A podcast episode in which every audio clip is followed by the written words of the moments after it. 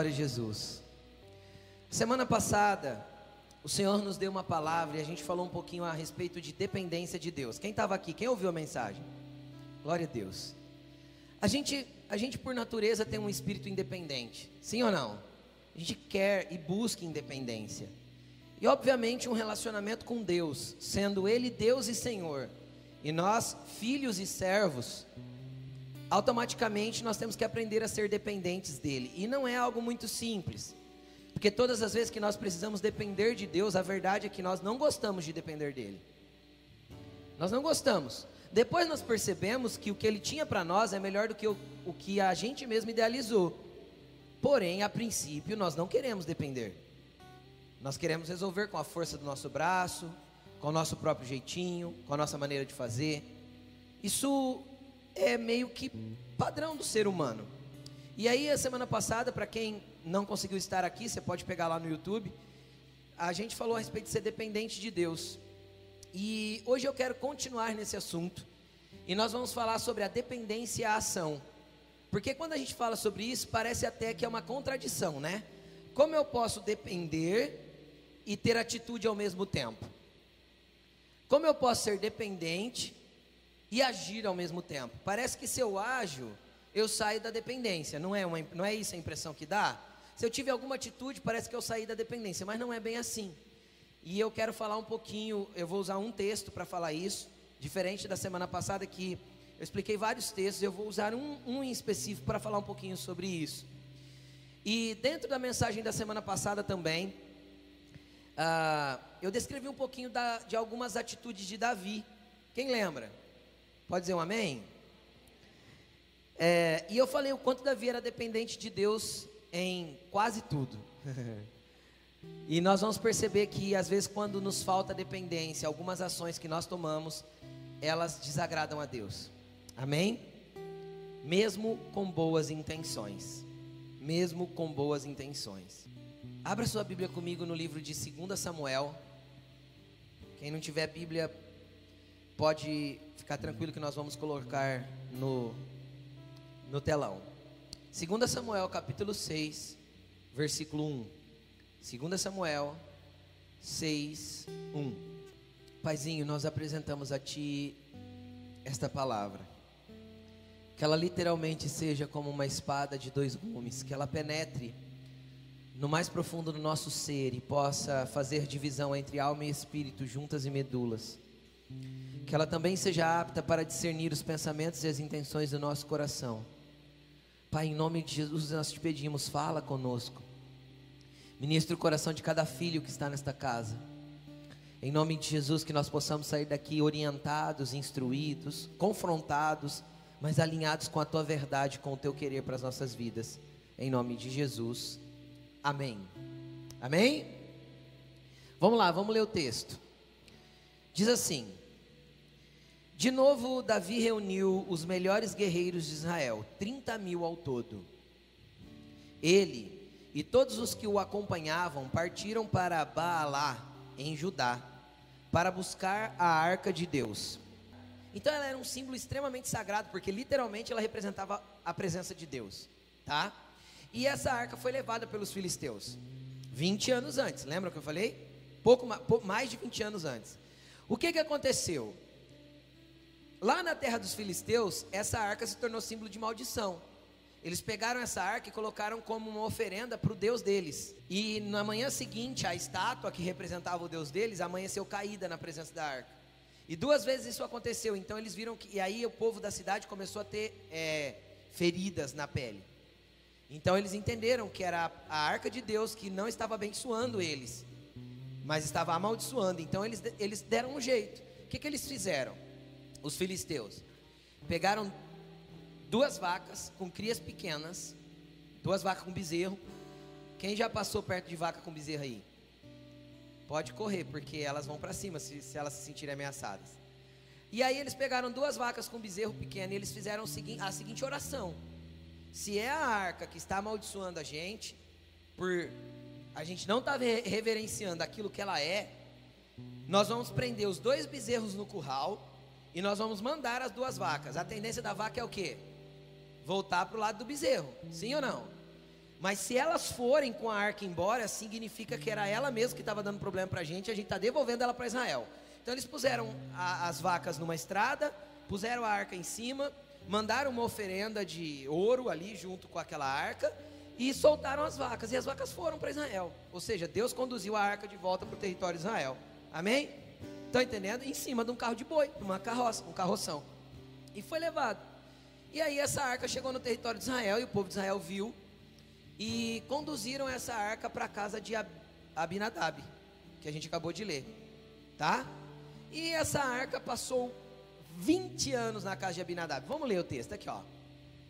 Cadê? Não, 1 Samuel 7, 1 e 2.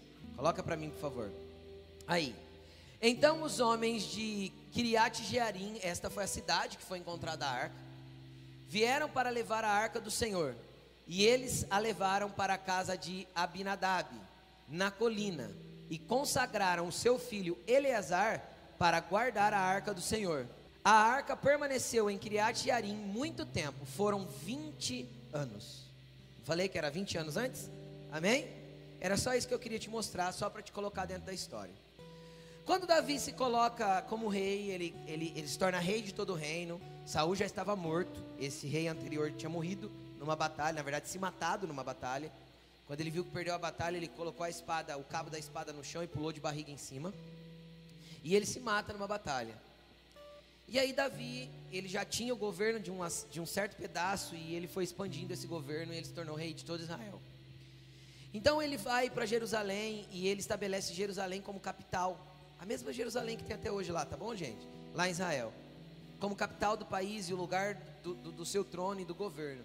Então ele percebe que era muito importante que a arca de Deus viesse para o lugar central de adoração. E ele resolve buscar a arca. E aí ele sobe na casa de Abinadab, ele coloca a, casa, a, a arca num carroção, num carro de boi, e ele vai conduzindo. E cara, 30 mil soldados, muita gente se festejando, pessoas dançando, muita gente alegre, todo tipo de instrumento musical celebrando. Só que de repente, no meio do caminho, os dois filhos mais novos de Abinadab, Eleazar não estava, vocês viram que ele não estava? Estava Aiô e Uzá. Aiô vai conduzindo o carro na frente, né? Vai junto com o carro na frente, enquanto Uzá fica ali meio que em volta, coordenando aquele carro. E num tropeção dos bois lá, acho que Uzá imaginou que a arca ia cair, mandou a mão nela para segurar. E cara, ele morreu. E a gente fica pensando, acho que igualzinho Davi pensou, mas poxa, numa boa intenção fez com que ele morresse, não é assim que você pensa? Poxa, que boa intenção que Uzá estava, mano. Deus tirou a vida dele dentro de um contexto de uma boa intenção. Entenda, uma coisa. Primeira coisa que você pode anotar dessa mensagem: nenhuma boa intenção anula um mandamento. Entenda isso. Quiser anotar, anote. Nenhuma boa intenção anula um mandamento de Deus.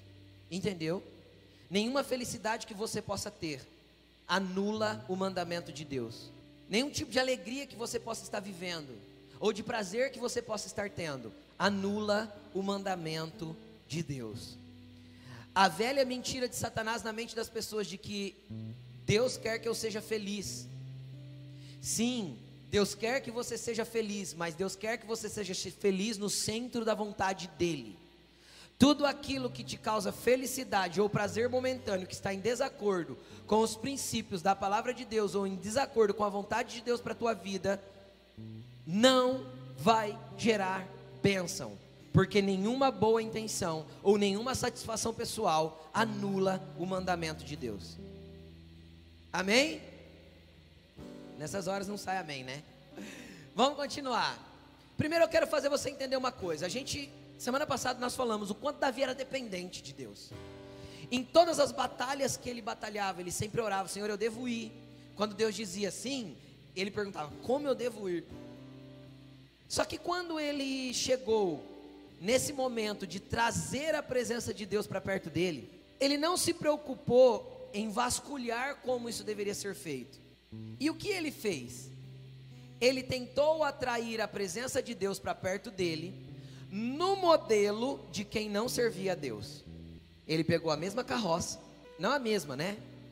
Mas vocês entenderam, o mesmo modelo de carroça, com os mesmos dois bois na frente, e ele colocou a arca em cima, para trazer a presença de Deus para perto dele, do mesmo jeito que o povo que não servia a Deus usou para expelir a presença de Deus de perto deles.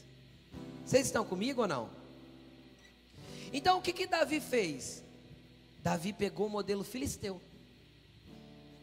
Ele pegou o modelo filisteu de carregar a arca e ele tentou atrair a presença de Deus para perto dele, porque a arca simbolizava a presença, no modelo daqueles que não serviam a Deus. O que, que isso tem a ver conosco? Nenhum método humano, preste atenção no que eu vou falar, é capaz de atrair a presença de Deus. Nenhum método humano, nenhum jeito de fazer que o homem inventou, nenhum tipo de coisa que o homem construiu, nenhuma metodologia filosófica, nenhuma metodologia a, a, acadêmica, tem a capacidade de atrair a presença de Deus, porque a presença de Deus não é atraída por métodos, a presença de Deus não é atraída por aquilo que fazem, a presença de Deus não tem como dar um copia e cola, não adianta querer fazer como o outro, não adianta querer fazer na metodologia humana, não adianta querer fazer segundo o teu humanismo, o teu entendimento a respeito de quem Deus é, Deus não se amolda à tua forma de enxergá-lo, Deus é o que Ele é e a tua forma de vê-lo não está adaptável para Ele, mas o contrário, Ele quer te adaptar à maneira que Ele te enxerga, Ele quer te adaptar à maneira que Ele é, para que você se torne como Ele e não o inverso disso. Então a presença de Deus se atrai do jeito que Davi descobriu mais tarde e colocou no salmo. Um coração puro e mãos limpas é tudo que eu preciso para estar em tua presença. O que mais que ele disse? Quem subirá ao Monte Santo do Senhor? Qual era o Monte Santo? Era o lugar que ficava a arca. Quem subirá ao Monte Santo do Senhor? Aquele que é puro de limpo, é puro, limpo de mão e puro de coração. Então deixa eu te explicar uma coisa. A bênção de Deus para a tua vida não é atraída pelos mecanismos que você pode criar com a sua inteligência, com a sua sabedoria. Não é. A bênção de Deus para a tua vida é atraída quando a presença dEle é mais importante do que qualquer outra coisa para você. Você pode dizer um amém? Então levante suas duas mãos para o alto e diga assim: Senhor, eu quero que a Sua presença seja o mais importante na minha vida. Senhor, seja a minha prioridade. Muda o meu coração para que o Senhor seja a minha prioridade. Amém? Amém? Então o que, que Davi faz? Davi pega um método humano. Não foi os filisteus que inventaram esse negócio de carregar a arca com uma carroça de boi? Ele copia. Tá, mas o que, que usar tem a ver com isso? Calma que eu vou te explicar. A Bíblia diz que a arca ficou na casa de Abinadab por 20 anos. Amém? Quem tem aqui de 25 anos para baixo? Levanta a mão. Bastante gente. Agora olha que interessante. Quem tem memórias boas, memórias permanentes, grandes, de 5 anos para baixo? Levanta a mão. Você tem alguns traços de memória, sim ou não? Você lembra de um lugar, você lembra de uma cena, você lembra de uma coisa que marcou você, não é assim ou não? Ninguém tem grandes memórias do que você viveu abaixo de 5 anos de idade, não é isso? É natural, acho que isso todo mundo sabe. Dos 5 anos para baixo, a gente tem lapsos de memória, não é? Coisas que é flashes, não é assim? A gente lembra da casa da avó, a gente lembra de um tombo, a gente lembra de um doce gostoso, não é assim ou não? Essas são as coisinhas que a gente tem assim de, de, de, de sobra de memória dos 5 anos para baixo. A Bíblia não diz quantos anos tinha usar no momento em que ele tocou na arca. Mas eu fico imaginando ele um moço aí de uns 25 ou 30 anos no máximo. Cara, você consegue entender que a arca de Deus para usar era só mais um mobiliário da casa dele? 20 anos, cara. Quem tem uma geladeira de 20 anos aí, levanta a mão. é, quem tem um sofá de 20 anos? Quem tem um, sei lá, um móvel que você casou, faz 20 anos que você está casado, ele está lá ainda. Entenderam o que eu estou dizendo? É algo muito habitual para nós. Quem consegue entender? É algo que a gente já nem repara mais, não é algo que tem valor. É um negócio que a gente já está assim, vamos trocar isso logo para ver para quem que a gente dá isso aqui? Ninguém vende um móvel de 20 anos, é ou não é? A gente liga para algum amigo e fala, oh, tá, quer tal coisa? Ou, liga para a igreja, né? Sempre que tem alguma coisa sobrando também, leva para a igreja. Aí manda lá no grupo da igreja. Tem alguém precisando aí, nós já, já joga nos grupos. Gente, tem gente zoando na geladeira. Ele sempre tem um que precisa, né, gente? Graças a Deus. Ah, eu quero. Pronto. Já está dada a geladeira. Arruma o carro e vem buscar. Mas ninguém dá valor para aquilo que tem 20 anos. A gente dá com facilidade. A gente nem. Agora veja bem. Faziam 20 anos, cara, que na casa de usar a arca de Deus era um mobiliário a mais. Pode ser que ela tinha um espaço ah, consagrado, pode ser que Abinadab, e obviamente era assim, tinha muita reverência por ela. Mas, cara, eu fico imaginando uma criança de 5 anos, 6, 8. Eu duvido que Uzá nunca tinha corrido dentro desse quartinho da, da, da arca. Sabe aquele quartinho que o pai fica fechando que não quer que você entre e de repente você consegue entrar? Correndo só para ver o que, que tem lá dentro? Cara, ele não foi, ele não foi fulminado quando ele era criança. Ele não teve problemas às vezes que ele entrou no quartinho da arca. Agora, o que, que eu estou querendo dizer com você com tudo isso? Quanto tempo faz que você frequenta uma igreja? E às vezes a presença de Deus para você ficou reduzida a, a, um mero culto, ou a um mero ambiente religioso na onde você vai, faz de conta que está na presença de Deus.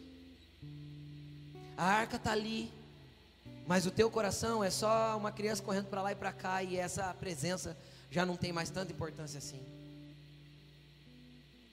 Onde está todo mundo recebendo, e um dia lá atrás você falava em línguas, você orava, chorava, e a presença de Deus era muito gostosa, mas hoje parece que você já se habituou com ela, e você já não liga mais para o que está acontecendo. Você já não dá mais tanta importância assim, porque às vezes você pensa, eu já vivi isso.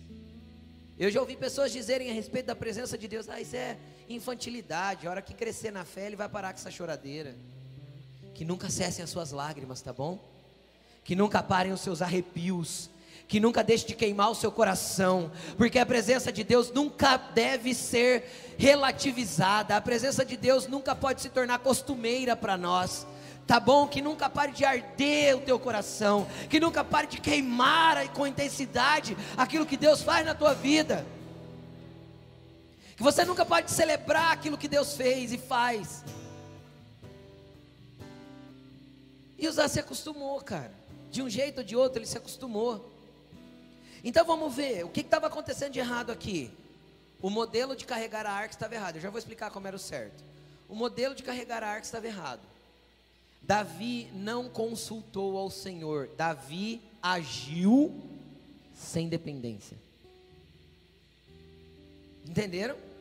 Davi agiu sem dependência. Porque quem age com dependência, ora primeiro, pergunta primeiro, entende primeiro, age depois. Davi agiu sem dependência de Deus. Você pode perguntar assim para mim, mas pastor, será que Davi não orou para ir buscar a arca? Tenho certeza que sim. Só que aprenda um princípio. Preste atenção, isso que eu vou falar é um princípio. Esse é daqueles que você deve anotar e não esquecer nunca mais. Deus não vai te responder coisas que já estão escritas na palavra dele.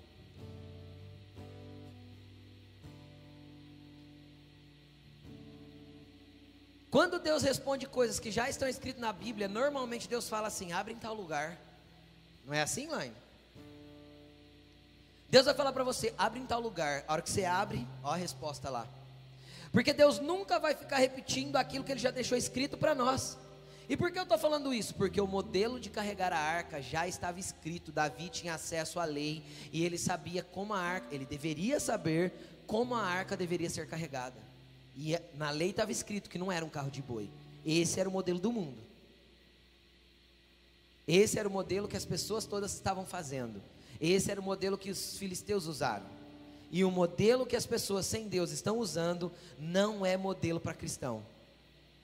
Entendeu? O modelo que as pessoas estão usando, mesmo que todo mundo use, não é modelo para cristão. Sabe como chama modelo de cristão? Bíblia Sagrada, Escrituras. É do jeito que está escrito lá que você tem que fazer. Os mandamentos de Deus não são violados por uma boa intenção ou por um momento de prazer. Mas vamos continuar. Eu duvido que ele não orou. Ele era um homem de Deus. A intenção dele era muito boa, trazer a presença para perto. Eu duvido que ele não orou, Senhor, abençoa a nossa viagem aqui que nós vamos fazer, levando a arca de Deus para Jerusalém, feliz, uhul! Eu duvido que ele não abençoou aquela viagem, não consagrou aquela viagem. Quem está entendendo o que eu estou falando? Só que ele não buscou o modelo de Deus, ele não buscou a forma de Deus de fazer. Ele fez a sua própria forma, a forma que ele achava que dava certo, e pediu, e pediu para Deus abençoar. Quem lembra da listinha da semana passada? A listinha. Quantas vezes a gente faz a listinha, é a nossa forma. Aí a gente coloca a listinha na presença de Deus e fala assim: Deus abençoa o que eu estou fazendo? Quem já fez isso? Eu já. Eu também já. Todo mundo faz. Deus, estou fazendo isso, tá? Abençoa aí. Não é assim? É como se a bênção de Deus fosse o selo de aprovação de qualidade, sabe assim? Entende o que eu estou falando ou não? Deus, se o Senhor abençoar, está abençoado, cara. Se o Senhor aprovar, está aprovado. É nós. Só que às vezes Deus não está naquilo. E Deus não tem nada a ver com aquilo, porque aquilo é ideia sua, é o seu jeito de fazer, é o jeito filisteu de fazer, é o jeito de quem não conhece Deus de fazer. E Deus não quer que você caminhe do jeito que quem não o conhece caminha. Sabe por quê? Porque para você ele tem um jeito mais excelente. Para você ele tem uma fórmula que vai te levar a lugares ainda maiores do que aqueles que às vezes você está tendo como referência. Para você ele tem um jeito que pode superar todas as coisas que você imagina. Afinal, nem olhos viram, nem ouvidos ouviram, nem jamais penetrou no coração do homem o que ele tem preparado para aqueles que o amam. Agora deixa eu te explicar uma coisa: teu Deus é o Deus criador. E como criador, ele é muito criativo.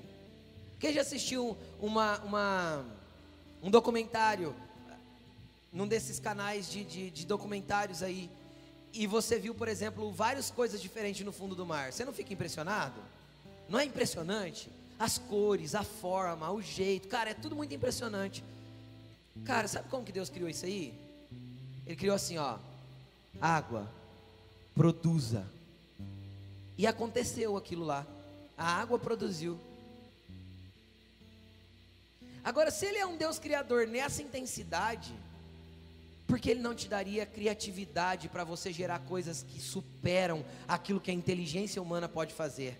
Porque a sua ação não pode condizer muito mais com uma ação de dependência do que com uma ação de independência copiando um modelo já pronto? Em tudo o que você for fazer, seja dependente de Deus, porque não tem como dar errado. Entendeu? Sem infringir mandamentos. Porque eu vou voltar a repetir: nenhuma boa intenção infringe, te dá permissão para infringir o mandamento de Deus. Amém, gente? Vocês estão felizes ainda? Vamos lá, continuando. Quando Uzá morre, e por que ele morre? Porque ele tratou a arca com irreverência. O que, que é isso, pastor? Eu me habituo com aquilo que Deus está fazendo e eu trato aquilo que é poderoso, santo, abençoador, transformador como algo comum e simples, como algo sem valor, como algo de 20 anos lá na minha casa. Entenderam? Isto é a forma que usar, apesar da boa intenção de segurar a arca, era assim que ele olhava a arca. Entendeu? É como se estivesse carregando uma geladeira e de repente deu um escorregão, a corda não estava bem presa e aí precisou pôr a mão na geladeira. Quem está entendendo o que eu estou falando? É mais ou menos com esse tipo de reverência que Usar tratou a arca. Então ele morre. Mas quando ele morre, cara, preste atenção no que eu vou falar. Uzá tinha uma boa intenção de não deixar a arca cair.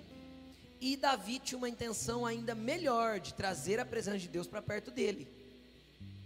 Só que a boa intenção de Davi, a boa intenção de Uzá, não inibiram que o mandamento de Deus se cumprisse. Qual era o mandamento de Deus? Que ninguém poderia tocar a arca, a não ser um grupo de pessoas em específico. somente os levitas, que eram descendentes da tribo de Levi, ou descendentes de Levi, filho de Jacó, eles eram os únicos autorizados a carregar a arca. E, mesmo assim, eles não tocavam na arca, eles tocavam nos dois varais, ou nos dois varões, que eram colocados na sua lateral, em, duas, em quatro argolas, para carregar.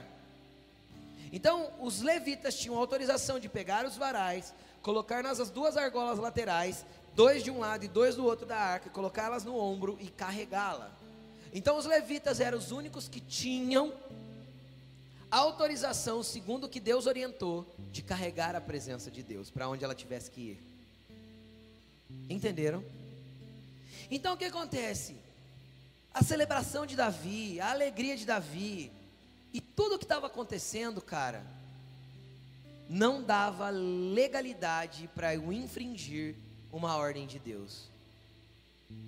Entenderam? Então deixa eu te explicar uma coisa. E que você entenda isso como filho. Quem já apanhou da mãe e escutou assim, isso dói mais em mim do que em você? a mãe já bateu em você e falou, ah, dói mais em mim do que em você. Você pensa, você pensa na hora assim, mentira ardendo pra caramba. Não é assim? Não é? Tá os vergão da cinta assim na perna, né? E a gente tá achando que ela falando tá doendo nela, né? A verdade é que Deus não tem prazer nenhum em corrigir filhos, não tem. Mas a Bíblia diz que ele corrige filhos que ama. Porque quem é digno do amor de Deus é digno de ser corrigido por ele. Entendeu? Quem recebeu o amor de Deus se tornou digno de ser corrigido por Ele. Então levanta sua mão para o alto e diga assim: Senhor, eu quero receber do Teu amor, mas eu quero ser humilde o suficiente para ser corrigido por Você. Fale isso para Jesus, porque precisa ter humildade para ser corrigido por Ele. Cara, e nessa hora Davi está ali com o coração alegre, todo feliz, festejando, parece que está tudo dando certo. O reino, o reino estabelecido, o castelo dele estava em construção, aquela coisa poderosa, ele já tinha preparado uma tenda para pôr a arca. Tá, sabe quando está tudo certo?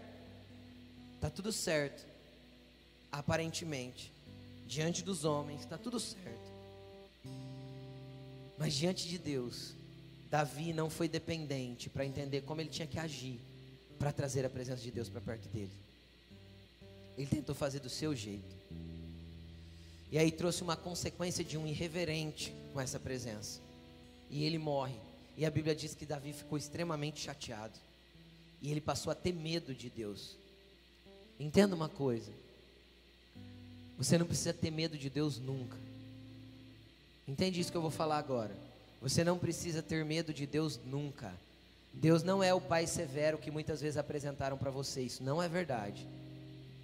Uma imagem distorcida. Deus é um pai de amor, que tem o melhor para os seus filhos.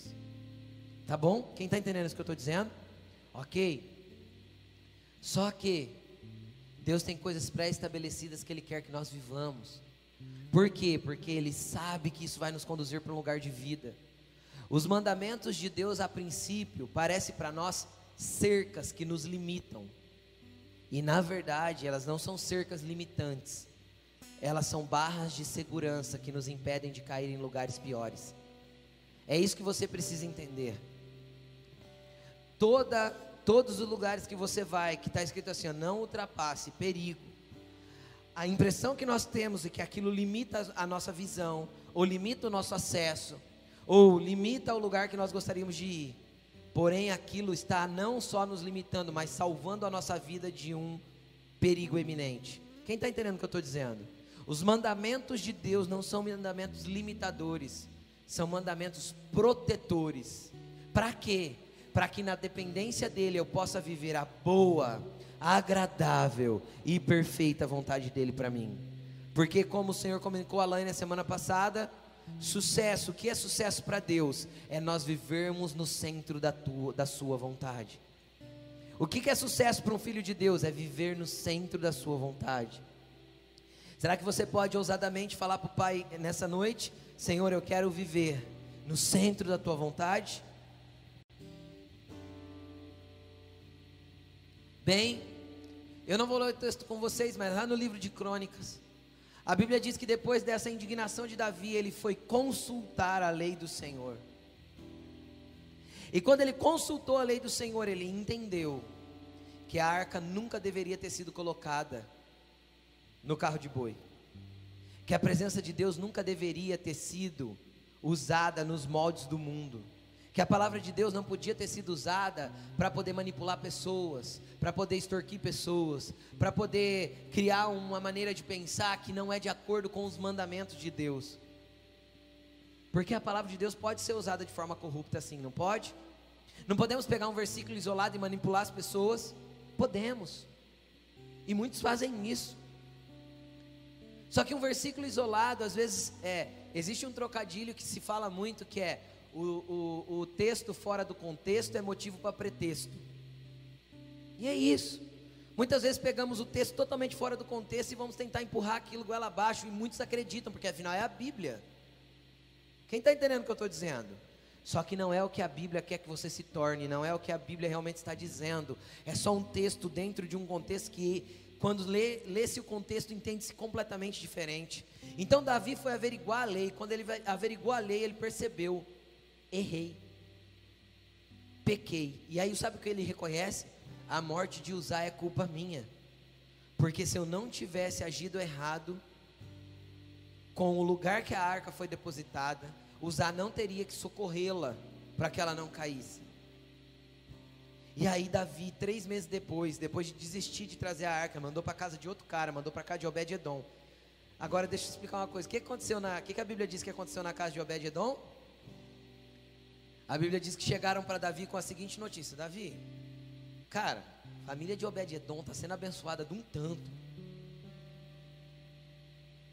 A presença de Deus para aqueles que têm um coração receptivo à Sua presença é abençoadora.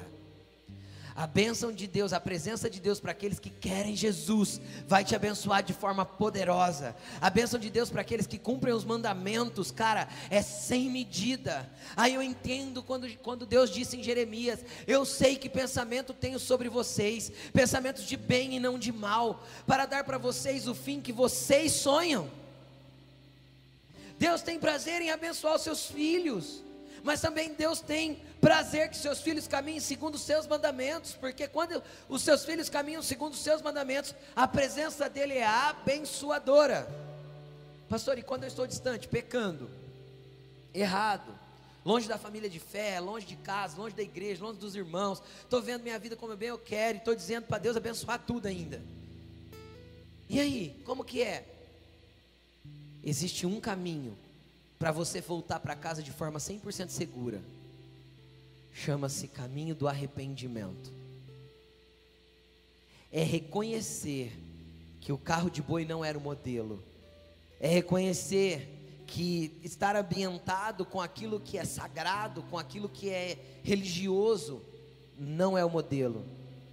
É reconhecer que muitas vezes distante da família de fé, da casa do pai, você acabou se envolvendo com algumas coisas dos porcos. Quem lembra do filho pródigo? Cara, é cair em si, se arrepender, mudar os seus caminhos e voltar para a presença do Pai. O caminho do arrependimento te leva em segurança para a presença de Deus de volta e te conduz para um lugar de vida, te conduz para um lugar de liberdade verdadeira, te conduz para um lugar de alegria, te conduz para um lugar de paz, te conduz para um lugar onde você e sua casa servirá ao Senhor. Entenderam? Te conduz a um lugar de fé que chama a existência aquilo que não existe como se já fosse, mas isso está sendo gerado em Deus na dependência dEle, não porque você quer. E a, ainda mais, num lugar de relacionamento com, com Deus, eu não tenho problema em ouvir nãos, porque todo bom filho entende que o não do pai é protetor e não só proibidor. Entendem ou não? Sim ou não, gente? Sim. Então, como adultos, todos deveriam entender que o não do pai, na maioria das vezes, é uma tentativa de proteger. O não de Deus, todas as vezes, é uma tentativa de proteger. Os pais humanos é às vezes, né? Que às vezes o pai só não quer que você vá mesmo, não é? Não é? Aí você fala assim: todo mundo vai. O que, que ele responde? Você não é todo mundo? Não é assim? Tá bom, valeu, vou honrar o pai, vou obedecer, né? Ficar de orelha murcha em casa. Não é assim, gente? Porém, o Pai Celestial, todo não dele é protetor. E cara, você quer entender que você está começando a amadurecer como cristão, começando a ter entendimento de quem Deus é, é receber o não dele com alegria. Quando eu recebo o não de Jesus com alegria, eu estou começando a entender que Deus está tirando a irreverência de mim, Deus está tirando a frieza de mim, Deus está me atraindo para mais perto dele. Quanto mais claro e mais transparente é o meu coração para o não dele, mais perto dele eu estou. Entenderam? Entenda uma coisa: seja dependente dele. E todas as vezes que ele te direcionar a fazer algo, faça do jeitinho que ele mandou. Porque do jeitinho que ele mandou, você está agindo de acordo com a dependência que você tem dele. E aí não tem como dar errado. Eu vou dar um exemplo bíblico, eu poderia dar 350, mas vou dar um. Quem já ouviu falar de Elias aqui? Quem já ouviu falar de Elias? Elias era um profeta. E aí, no tempo que ele viveu, no tempo que Elias viveu, foi bem depois de Davi que Elias viveu. Teve uma época que ficou três anos e meio sem chover. Gente, já faz uns 40, 45 dias que não chove na nossa região. Né? Ontem à noite deu um chuvisqueiro, fiquei tão feliz, achei que ia chover, não choveu. E aí, tá seco, não tá? Quem sente o, o, o, o incômodo da secura? Meu nariz ficou horrível, porque tá seco. Acho que né, a maioria sofre com essa secura do ar. E aí o que que acontece? Três anos e meio, cara. É seca demais, não é? Aí Elias vai lá, ousadamente, cheio da direção de Deus, começa a orar e Deus fala para ele, a hora que ele vê uma nuvenzinha, ele fala, ó, vai chover. Né? Tem até a canção, eu vejo uma pequena nuvem do tamanho da mão de um homem, né? A, nu, a chuva vem vindo. E a chuva veio, choveu, e depois ele propôs um desafio.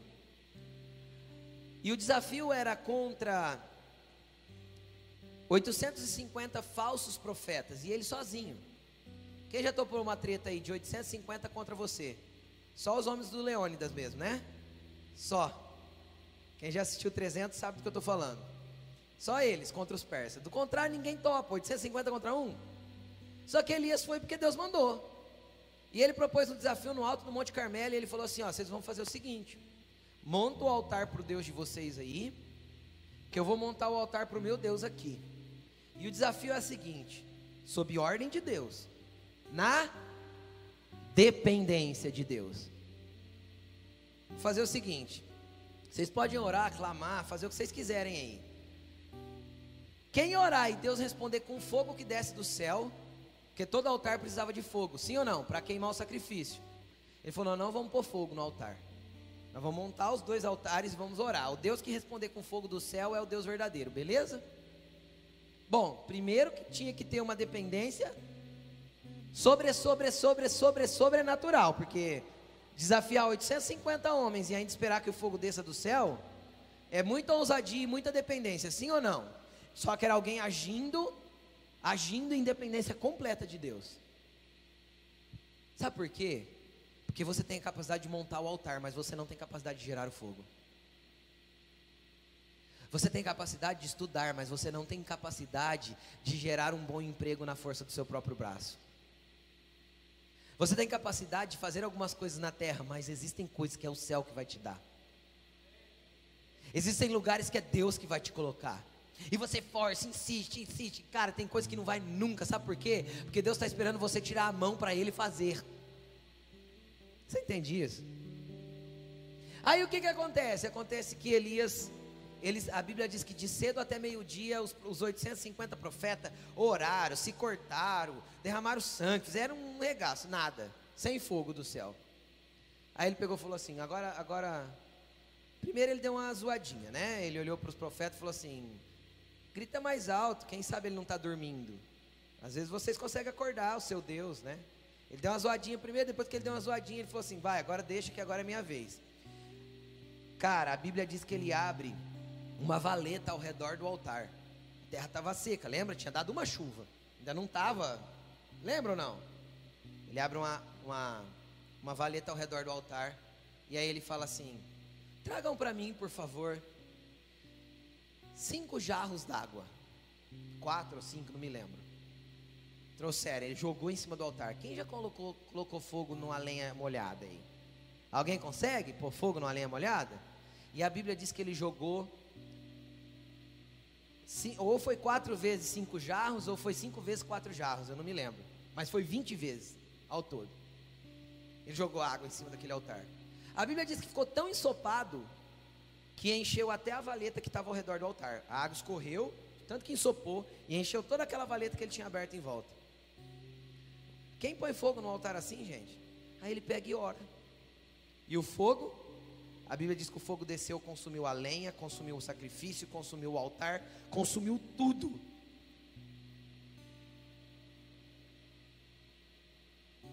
Nós não temos poder de produzir a bênção de Deus.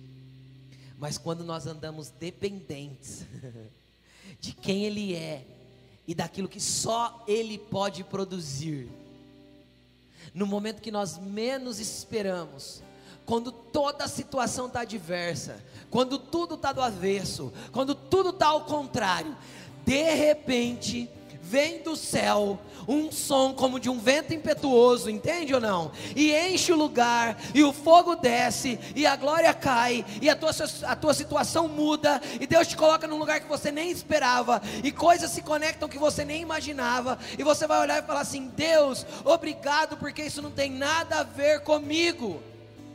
Porque enquanto tem a ver com a minha força, eu vou me gloriar. Mas quando eu entender que nada tem a ver comigo, toda a glória será dada a Deus.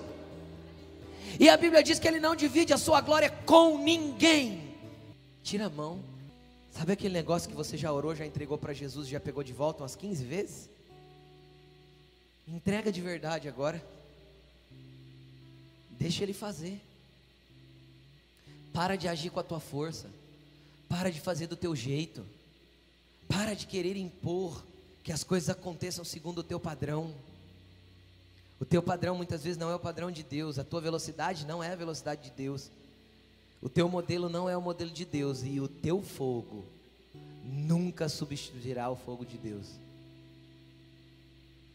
Porque o que Deus faz é bom, agradável e perfeito. A Bíblia diz que tudo Deus faz perfeito ao seu tempo.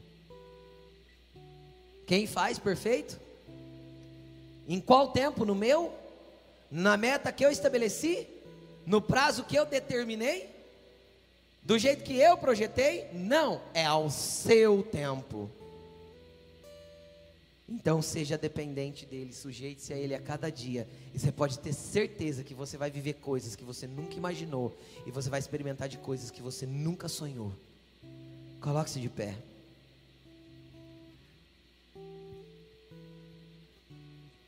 Deus tem restauração para tudo que está destruído na tua vida. Deus tem restauração para tudo que está destruído na tua vida, desde que você reconheça a tua insignificância e você caminhe pelo caminho do arrependimento, para que Ele possa transformar tudo que, que tem que ser transformado.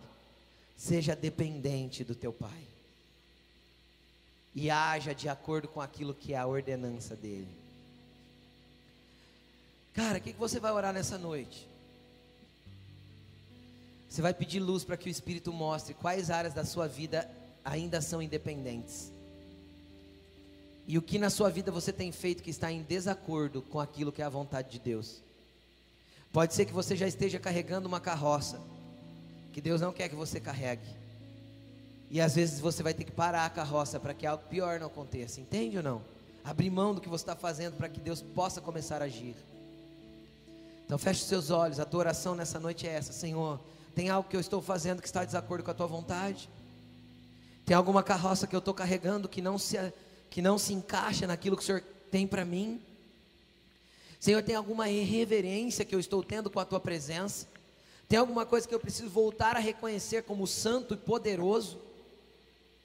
Comece a analisar sua vida. E se você se sente longe de Deus nessa noite, Ele te chama para casa de volta e Ele diz: Filho, só se arrependa e venha, porque eu tenho algo para realizar na tua vida. Então comece a falar com teu pai agora. Comece, comece a clamar mesmo Peça luz para dentro do teu interior para que você enxergue tudo que está em desacordo com a vontade dele, para que você entenda tudo que está acontecendo aí dentro que não tem a ver com ele. Comece a orar agora, comece a falar com seu pai, amém?